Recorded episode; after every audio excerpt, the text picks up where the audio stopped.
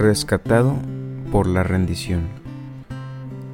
Característico del alcohólico típico es un narcisismo y egoísmo central, dominado por sentimientos de omnipotencia, resuelto a guardar su integridad interna cueste lo que cueste.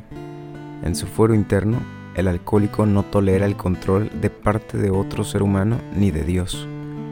Él mismo tiene que ser dueño de su propio destino luchará hasta la muerte para preservar esta condición. AA llega a su mayoría de edad, página 311. El gran misterio es por qué algunos de nosotros morimos de muerte alcohólica luchando por conservar la independencia de nuestro ego, mientras otros parecen lograr la sobriedad en AA sin ningún esfuerzo.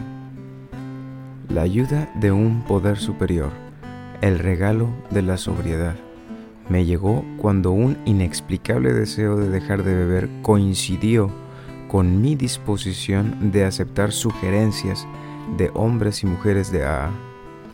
Yo tuve que rendirme porque solo podía ser rescatado pidiendo la ayuda de Dios y de mis compañeros.